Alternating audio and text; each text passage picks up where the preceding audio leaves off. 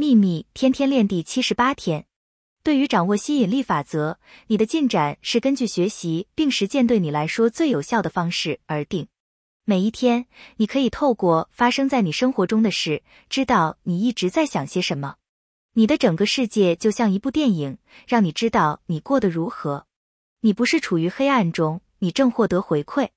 要从回馈中学习，观察那些容易出现在你面前的事物。并想想你是做了什么，才让事物这么容易出现。